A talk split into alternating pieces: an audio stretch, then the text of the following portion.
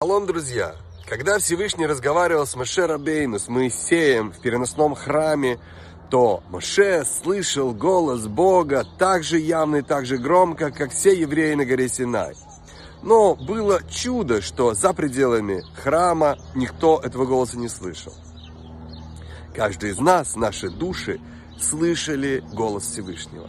Каждый из нас где-то и когда-то слушал его голос, и мы носим этот голос внутри нас, внутри нашей души.